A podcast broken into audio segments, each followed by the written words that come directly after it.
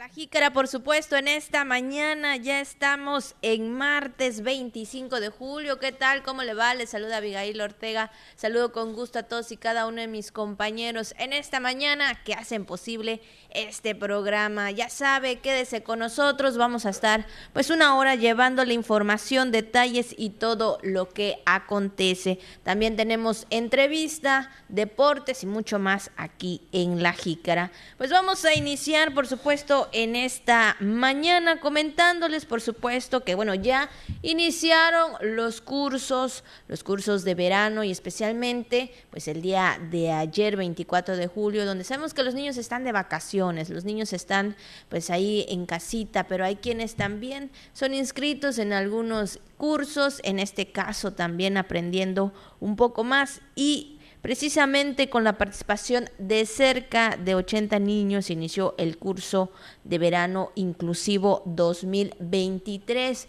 Esto con el fin de que los niños con eh, alguna discapacidad o sin discapacidad puedan aprender. Esto es muy importante que cada uno de nosotros y desde pequeños podamos tener esta inclusión para poder interactuar con otros niños, con otras personas. Siempre eh, será importante también parte del respeto y sí hacer un lado. Muchas veces se dice que probablemente hay una discriminación al no entenderlos o al no hablarlos, pero esto es algo necesario y hoy en día en la sociedad pues está se está abriendo esta parte de la inclusión, se está dando la oportunidad para poder conocer también el mundo de todas estas personas que tienen alguna discapacidad y el claro ejemplo es en los pequeños, en los niños, así que pues vamos a escuchar esta información. Este lunes iniciaron las actividades del curso Verano Inclusivo 2023 donde cerca de 80 niños de 6 a 12 años podrán aprender sistemas alternativos de comunicación como lo es el idioma maya, lengua de señas mexicano y el sistema braille, como parte de la estrategia que busca rescatar, fomentar y replicar nuestras raíces y la inclusión en las nuevas generaciones, tal como lo señaló la secretaria de Inclusión Patricia León López. Hoy tenemos casi 80 niños, poquito eh, más creo, este, y pues bueno, lo esperábamos porque el año pasado así estuvo, estuvo el primer día un poco más flojito, ya al segundo y al tercero ya empezaron a llenarse, ¿no? Hay niños que repitieron, tenemos, yo calculo como una quinta parte o cuarta parte de alumnos que ya estuvieron con nosotros el año pasado, pero sí para otros niños es totalmente nuevo. O sea, jamás habían visto escritura en braille, no habían hablado nunca maya, y creo que de las cosas que más les gusta porque se mueven es el lengua de señas mexicana, ¿no? Eso les, les, llama mucho la atención. Es primer día, es un día de mucha organización, cansado, porque pues hay niños que vienen con alguna condición. Ahorita eh, ya en el taller ya están asistiendo niños con trastorno de espectro autista, tenemos varios, tenemos niños con TDAH, y tenemos niños con discapacidad intelectual. Específicamente en este salón ya hay, hay dos de síndrome de Down. Cabe destacar que este curso se llevará a cabo del 24 de julio al 4 de agosto, de lunes a viernes, en horario de 8 de la mañana a 1 de la tarde, en las instalaciones de la Escuela Preparatoria Ramón Versus Herrera, del Instituto Campechano, donde al finalizar se llevará a cabo una clausura especial con la exposición de todo lo aprendido en el curso por los participantes. Noticias TRC, Patricia Peña. Bueno, pues ahí está estos cursos que tuvieron estos niños, estos eh, pequeños, verano inclusivo, 80 niños, una buena participación y sobre todo que van aprendiendo en la lengua de señas, que también eh, hoy en día sabemos que en las escuelas, en las instituciones, también se están eh, dando estos cursos. Incluso ayer platicábamos también que personal, por supuesto, de, eh, de la UAC estuvieron recibiendo estos cursos con el fin, ¿verdad? repetimos, de interactuar, de conocer también el mundo de las personas que tienen alguna discapacidad. Y esto pues es algo necesario y sobre todo en estos tiempos que sabemos que todas y cada uno, cada uno de ellos pues tienen la capacidad, ¿verdad? Porque hay esa puerta abierta tan importante de darles las oportunidades también en este mundo de la sociedad y también en lo laboral y en todos los ámbitos que en la que nos movemos, por supuesto, porque ellos también pueden hacer eh, lo que ellos desean. Pues ahí está el curso de verano inclusivo 2023. Y bueno, son las nueve con nueve minutos, nueve con nueve por supuesto. Y bueno, pues vamos con la jícara al día. La jícara al día. La jícara al día. La información puntual y objetiva.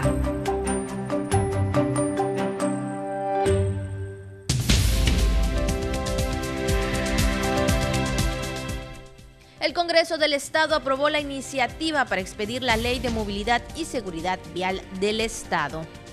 Avance del 95% del proyecto de alumbrado público en Sidbalche. Exhortan a mantener bien alimentados y cuidados a los atos ganaderos en la actual temporada de lluvias. Playas campechanas son aptas para uso en vacaciones de verano. Además, ya lo sabe todo lo que anda circulando en redes sociales, temas del día y mucho más aquí en La Jícara. La Jícara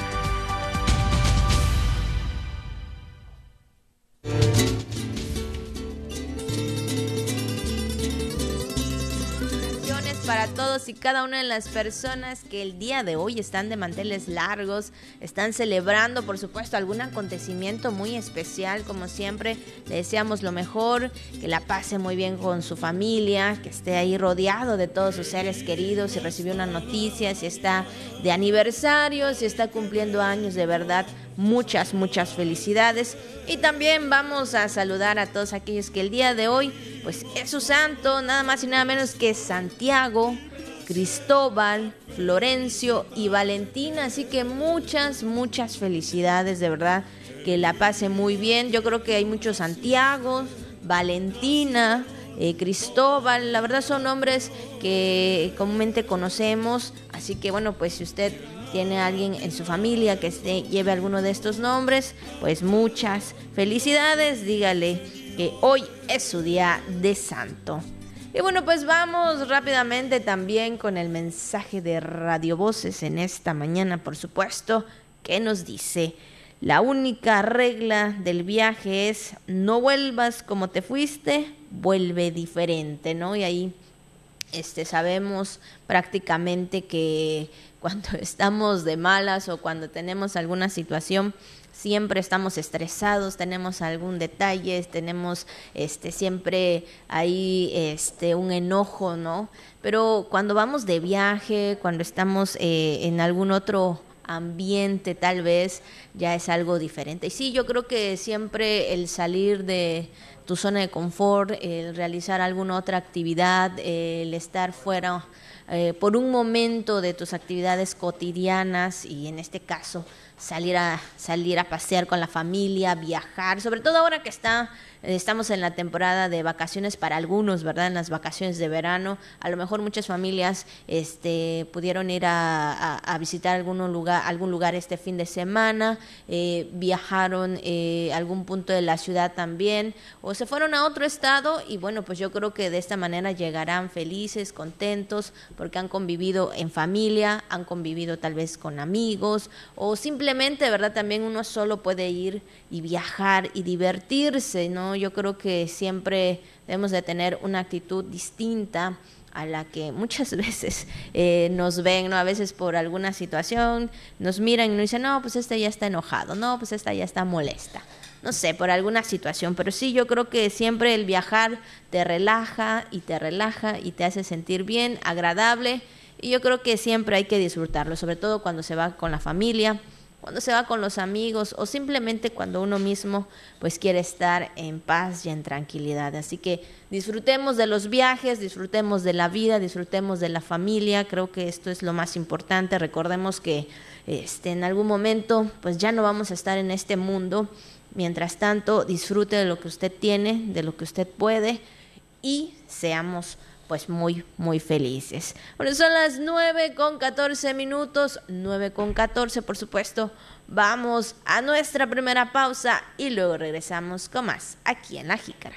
Gracias, gracias por continuar con nosotros aquí en La Jícara, por supuesto, en esta mañana. Y el día de hoy, pues como bien le comentábamos este, al inicio del programa, tenemos entrevista y ya se encuentra con nosotros, por supuesto, el optometrista eh, Raúl Ruiz, que el día de hoy, pues precisamente, ¿verdad?, nos va a hablar acerca de la jornada visual que se está realizando pues ahí eh, en la Cruz Roja y que sabemos que es muy importante siempre el cuidado de nuestros ojos. ¿Qué tal, optometrista? Muy buenos días, bienvenido. Buenos días.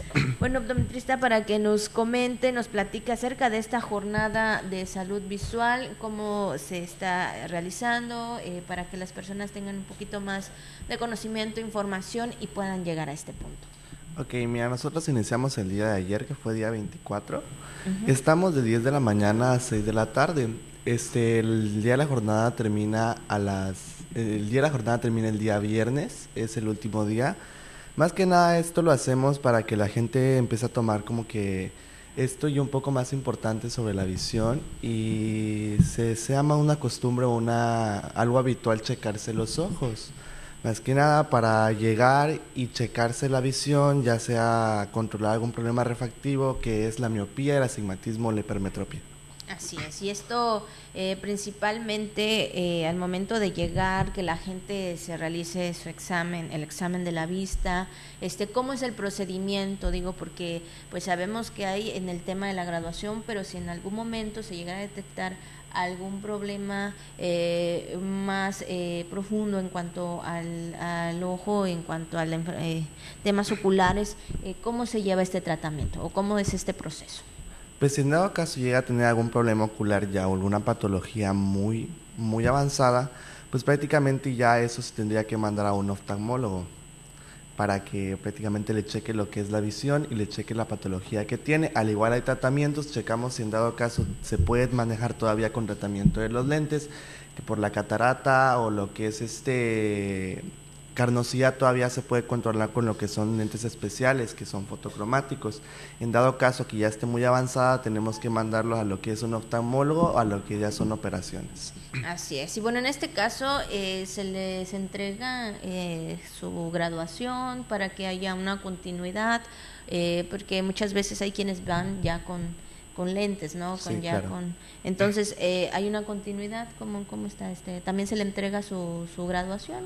Se les tenga una receta donde va la grabación de los ojos y la, el tratamiento que se le puede poner. En dado caso, si llega a traer eh, un lente y a ellos que sientan que es su grabación, al igual se les puede mandar a hacer este con la misma grabación, se les saca la grabación del lente que puedan llevar y se les entrega la recetita.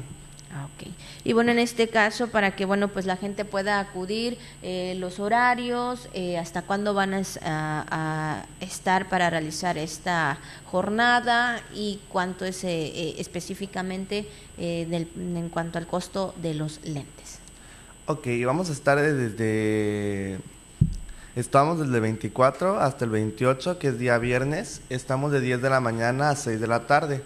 Hay lentes de bajo costo, son promociones este, que están dejando ahora. Hay lentes desde 800 pesos hasta de 2800. Dependiendo del tratamiento que uno adquiera o dependiendo del tratamiento que uno necesite, es el lente del costo. Así es. Y bueno, pues en este caso, ahí en la delegación este, de la Cruz Roja, ahí se encuentran. Ahí es. Ahí está, para que ustedes puedan acudir de esta manera y este, hacer la revisión de, de los ojos. ¿Algo más que usted quisiera comentar, quisiera agregar pues acerca de esta jornada visual?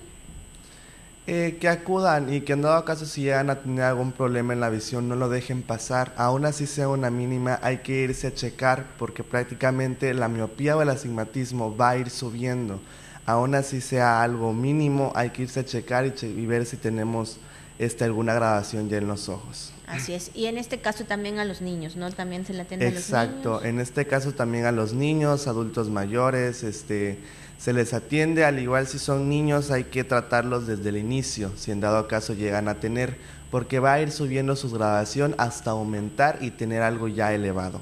Hay que cuidarse los ojos. Ok, bueno, ¿algún este documento o algo que tuvieran que llevar? ¿Nada? ¿Todo? No, no, no, no les pedimos nada, solamente se llega a Cruz Roja, se dice que van a la campaña de visual, que tiene un costo de 50 pesos.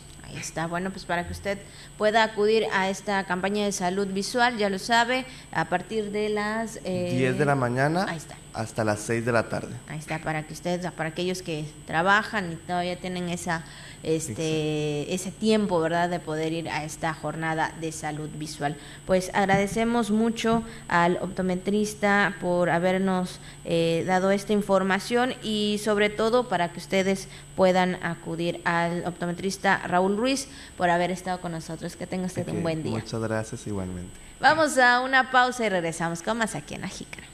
Gracias, gracias por continuar con nosotros aquí en La Jícara, por supuesto. Y bueno, ya está con nosotros nuestro compañero Juan. Digo, no es que no haya estado, sino que también estaba ahí haciendo pues de todo, de todo un poco. El que no esté es otro que no ha llegado, pero bueno, ya que llegue ahorita hablaremos con él. Aquí andamos, eh, gente bonita, gracias por estar con nosotros en La Jícara. Qué bueno, qué bueno que nos acompaña en esta mañana, en este martes 25 de julio. Abigail, una mañana muy bonita, muy soleada la que tenemos en nuestra ciudad. Por lo menos en nuestra ciudad nos sentimos de verdad que con todo el ánimo de poder estar con ustedes una vez más y bueno, haciendo talacha, ¿no? Recordando los viejos tiempos, eh, un poco oxidados en el tema de la operación de audio, pero bueno, aquí andamos esperando igual que el compañero eh, se encuentre bien, el compañero Luis.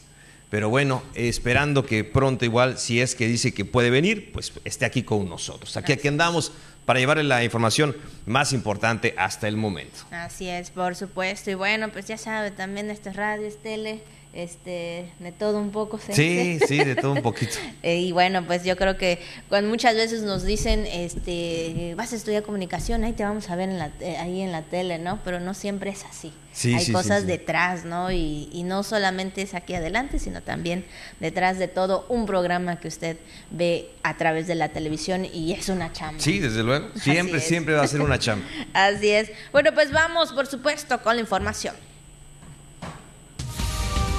La Jícara.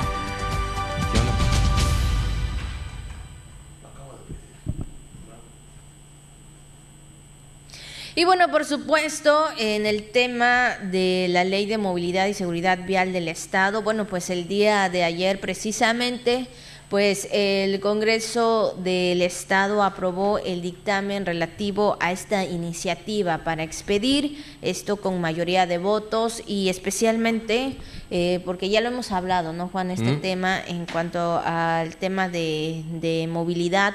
Eh, vial, por supuesto, y que pues es necesario para, para, para Campeche. Sí, desde luego un tema muy importante, tema que ha generado muchos comentarios, reacciones, en fin, pero lo que se busca es brindar ese mejor servicio a la ciudadanía, que haya esa opción para el ciudadano y para el usuario. Así es, así que vamos a escuchar esta información.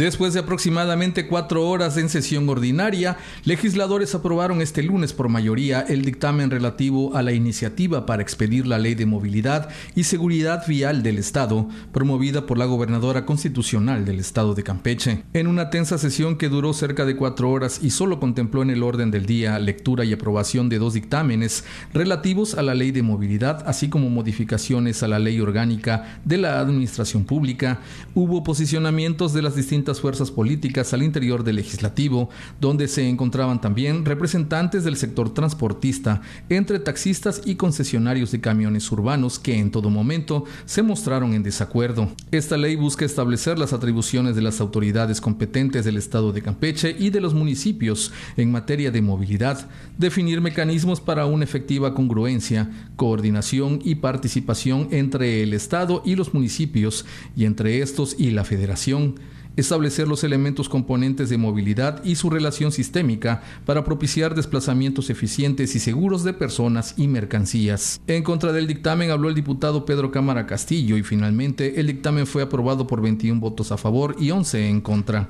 Yo en lo particular he votado, lo pongo en la mesa para que este, tengamos claridad en algo, yo he votado todas las propuestas de Morena, del Movimiento Ciudadano, del PRI, porque creo que son eh, reformas que al final del día ayudan al Estado y las que al final del día son igual temas que pues, no, no dan ni quitan, mientras no afecte a la ciudad, mientras no afecte al ciudadano, pues bienvenido sea.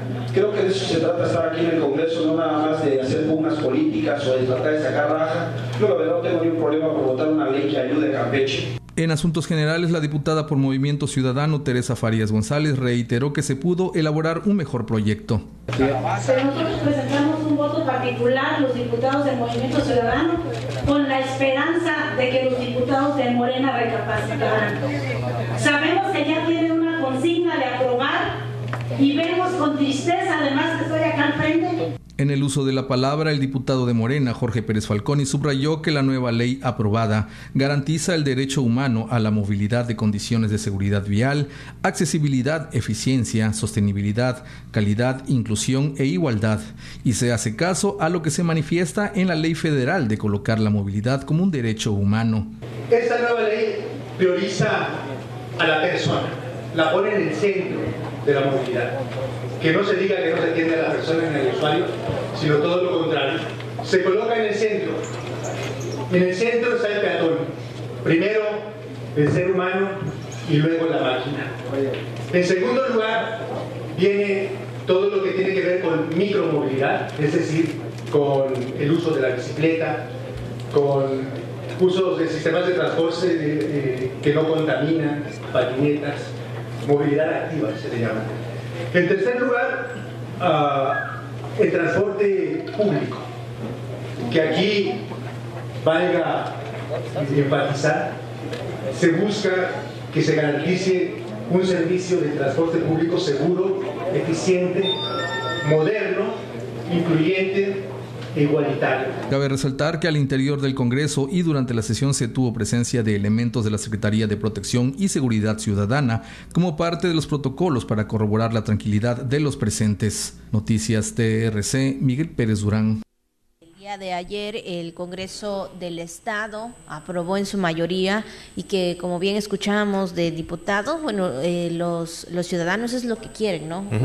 un, transporte público adecuado, con buen servicio, que no tenga este, ninguna, eh, ahora sí que ninguna falta en cuanto al tema de, de los asientos, eh, al momento de, de subir la, estos escalones del transporte público. Híjole, yo creo que, que siempre y a diario los ciudadanos están eh, con este, con el transporte, ¿no? Para ir a sus trabajos. Entonces, es importante que sí tengan un transporte de calidad. Sí, claro, o sea, que, que sean transportes seguros, que sean confiables, que sean incluyentes, inclusivos, bueno, eh, son temas muy importantes, Abigail, en el tema del transporte y sabemos que ahí están las opciones, eh, por lo menos planteadas sobre la mesa, para darle atención a esta, a esta situación, ¿no? A la demanda, alta demanda del transporte. Bueno, sabemos, ¿no? Hablando de todo tipo de transporte, de taxis, de,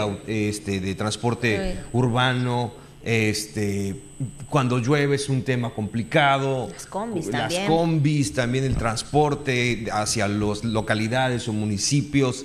En fin, eh, se batalla mucho, se batalla mucho con este tema del, del transporte. No hay un transporte eh, que, que pueda cubrir las necesidades o las demandas actuales que se tienen. Y los mismos transportistas lo saben y están conscientes de ello.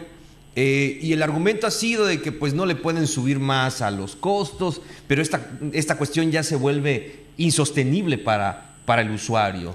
Y, y, muchas veces se ha comentado, muchas veces eh, se ha señalado cuáles son las faltas o los, o los puntos importantes que se tienen que tener en cuenta en el transporte, pero es cuando realmente pues analizamos, bueno, del de lado de quién está la pelota. Siempre estuvo del lado de los de los transportistas, de los taxistas, de, de los choferes en su mayoría. Eh, y pues bueno, ahora toca que esté en, en, en, el lugar de la ciudadanía.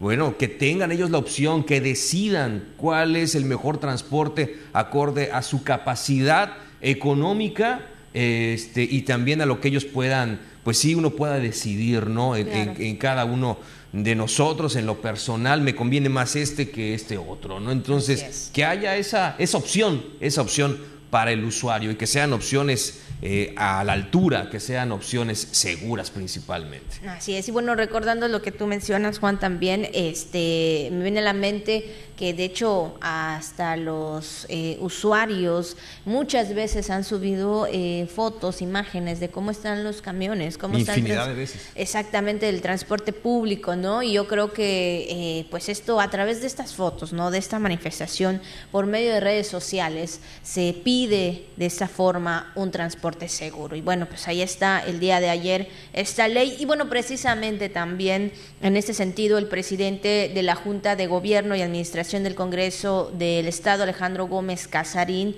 señaló que la gente pues puede estar segura que los legisladores votaron y aprobaron una ley a favor del pueblo. Pero aquí lo que hay que hay una ley ya de movilidad aprobada, viene un reglamento que ya el Ejecutivo estará haciéndolo, diseñándolo, realizándolo y nosotros estaremos dándole seguimiento a todas esas cosas, pero lo importante que hoy como vieron estuvieron las puertas abiertas a todos los que quisieron entrar, que entraron, nunca nos escondimos, aguantamos y ahí están los diputados traidores que votaron en contra y quien se ve muy marcado, porque ahí están las fotos de que traen a sus paleros. Bueno, pues ahí está, por supuesto, lo que menciona el presidente del Congreso referente a este tema, ¿no? De que pues ya habrá precisamente este reglamento que a lo mejor hacía falta, Juan. No, que sí hacía falta. Obviamente, claro, este habrá ahora sí que pues una ley diferente. Siempre hemos aprendido eso de que el sol sale para todos, ¿no? Entonces siempre habrá opciones para el que trabaja y para que el, que, brinda un buen servicio, el que está atento. Ahora sí que, pues el que abandona su trabajo, ¿no? El que pues no, no lo cuida o no, no está atento al, al, servicio que ofrece, en este caso el transporte, pues es muy probable de que, de que no lo siga haciendo. Entonces, aquí lo que se quiere es llevar el transporte de calidad, seguro, se insiste en ello. O sea, ¿usted le recomendaría, lo hago esta pregunta con mucho respeto, de verdad, usted, por ejemplo, a lo mejor tiene un familiar enfermo, no sé, su señor padre, su señora madre, y tiene que transportarlo al hospital y, está delicada la, persona que usted lleva eh, consigo. Entonces, eh, ¿usted tomaría el transporte público para llevar a una persona convaleciente a una consulta o a, a urgencias? Sé que muchas veces no queda de otra, sé que muchas veces no queda mayor opción, pero esa es una situación real que enfrentan muchos ciudadanos todos los días y estamos dando solamente un ejemplo. Así es, y bueno, y no solamente en el transporte público, también en algunos taxis. Claro. Digo, también esto porque sabemos que a veces se requiere a ese servicio. Y bueno, pues cambiando de tema y en otra información, también les comentamos que ya hay pues un avance del 95% del proyecto de alumbrado público, esto ahí en el municipio de Sidbalche.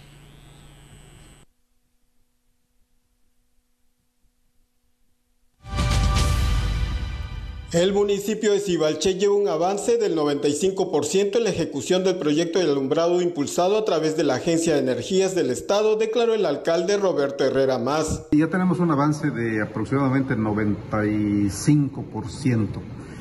Eh, ya se puede ver la diferencia, luminarias nuevas, postes nuevos.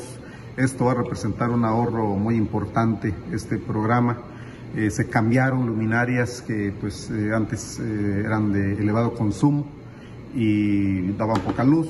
Hoy ya muchas calles están bastante iluminadas y esperamos que ya en esos días termine la empresa y ya se pueda hacer la inauguración oficial. Herrera más precisó que el ahorro del consumo de energía del alumbrado público con la nueva infraestructura se estima entre el 15 y 20% del consumo general Dijo que además del ahorro con la nueva tecnología se tendrá calles más seguras. Precisó que con el proyecto se han cambiado al menos 1.075 luminarias y quedan 60 para completar. Para la Jícara José May. Bueno, pues ahí está este tema también, ahí en el municipio de Sidbalche, el avance de estos proyectos, que como bien también lo hemos mencionado en algunos momentos, pues sabemos que el alumbrado público ah, también es necesario para la seguridad de todos los habitantes. Claro que sí, Abigail. En otros temas y relacionados eh, con la producción, con el campo y la ganadería de Campeche, hacen un exhorto a productores a mantener bien alimentados y desde luego tomar las medidas necesarias para sus animales en esta temporada de lluvias. Mediante la Secretaría de Desarrollo Agropecuario del Estado de Campeche se está exhortando a los productores ganaderos a mantener bien alimentados a sus atos y tomar todas las medidas necesarias ante la actual temporada de lluvias, manifestó la directora general de Sanidades, Landy Versunza Novelo. De que tengan todo el cuidado de alimentar y de mantener a sus animales para que puedan resistir estas lluvias que ahora nos están atacando y puedan también tener el, tema de vacunar a sus animales, de darle todos los medicamentos necesarios, porque bueno, finalmente el beneficio o el perjuicio es para ellos, ¿no? Nosotros pues solamente como Estado estamos tratando de apoyar con esta cuestión de la sequía, que es una ampliación de recursos que se le dio a la Secretaría de Desarrollo por parte de nuestra gobernadora Ley Manzores, que está muy atenta y que entiende perfectamente la importancia de mantener el estatus sanitario en el Estado. Versusa Novelo dijo que recientemente se entregó melaza, silos y paca por el estiaje, en buena medida con un recurso extraordinario por un millón doscientos mil pesos para la jícara Josemay. Bueno, pues ahí está también este tema de, eh, de cuidar bien y alimentar bien a los atos. Y bueno, también, bueno, hablando de temas de alimento también es necesario saber cuál es la recomendación de este día. Este martes, por supuesto, no sé este, mm. si usted ya tiene algo ahí pensado para cocinar, pero si no, bueno, pues aquí está Juan, él tiene y sabe bien de alguna receta. ¿Alguna recomendación, Abigail? Vamos a ello, Kosh Hanal, a comer.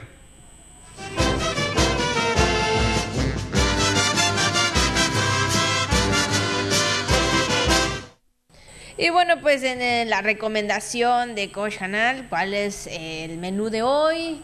¿Qué será lo que nos recomiendes? ¿Algo like o algo más o menos? Pues hay que recordar que estamos a finales de mes, Abigail, entonces generalmente a estos días o a estas alturas ¿no? de la semana eh, pues empieza ya a, mermar un poquito, ¿no? El tema del presupuesto, hay que cuidar un poquito más, sobre todo si a lo mejor están en vacaciones o tienen, están ahorrando ahí la familia para el tema de los útiles escolares, que ya vimos que algunos empresarios anunciaron que podrían haber incremento de precios en los útiles para el próximo ciclo escolar. Entonces, teniendo en cuenta. Oye, perdón, se busca padrinos de útiles. sí, dice redes Sí, la verdad que sí. Hay que buscarle, hay que ver opciones de dónde, de todos lados. Y este.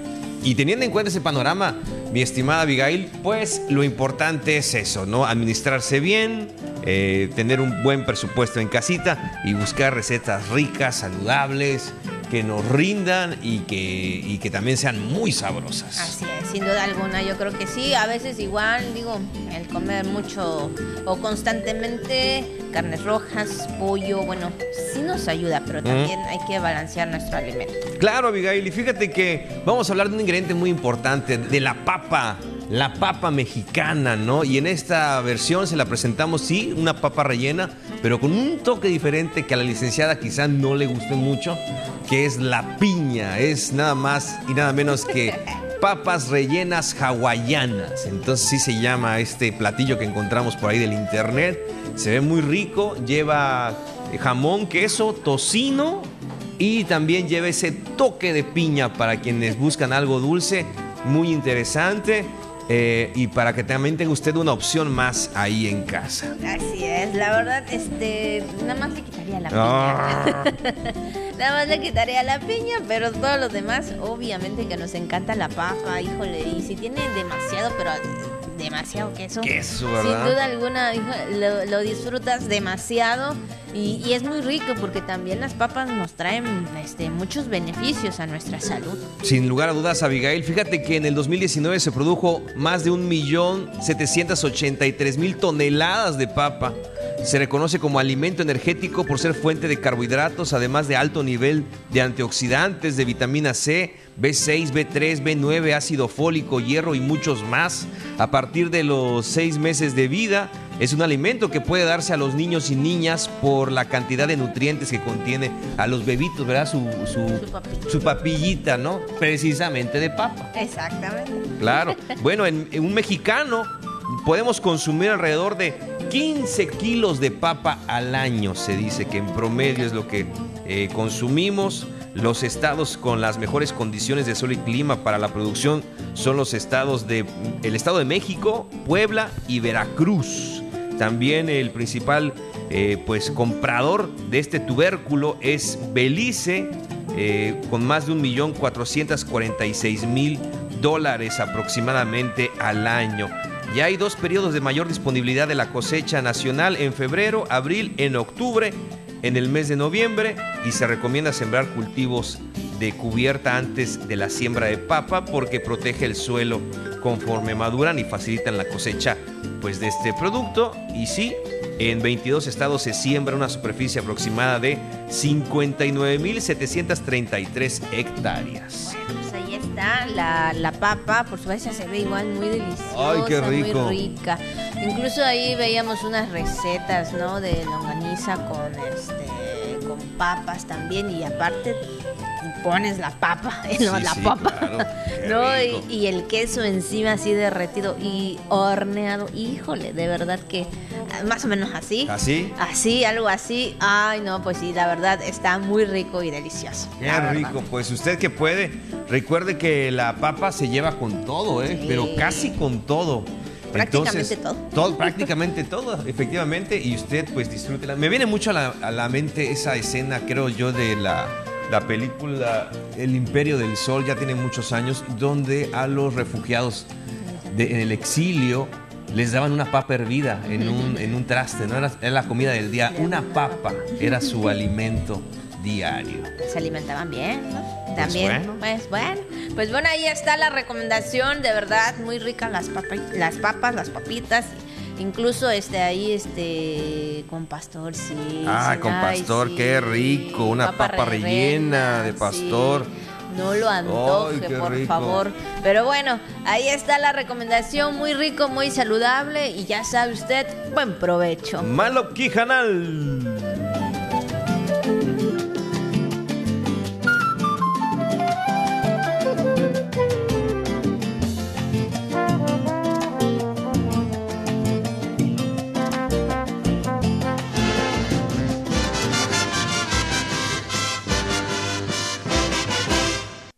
Y bueno, después de esta y deliciosa y sabrosa recomendación, porque la verdad que sí, bueno, pues vamos a seguir rápidamente. Nada más comentarles que las playas de Campeche son aptas para que usted pueda vacacionar en este verano.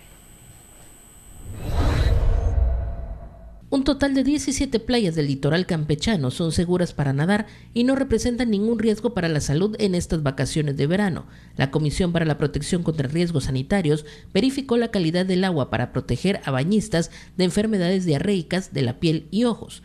Estas playas son en Campeche, Playa Bonita, San Lorenzo y Sombrerón, en Calquiní, Isla Arena, en Carmen, las playas Manigua, Playa Norte 1 y Playa Norte 2, así como Bahamitas, Puerto Real, Isla Guada, Viaducto y Zacatal. En Champotón, las playas Boca del Río, Punta Shen y Playa Palmeras. En tanto en Ceiba Playa, Payucán y Villa Madero.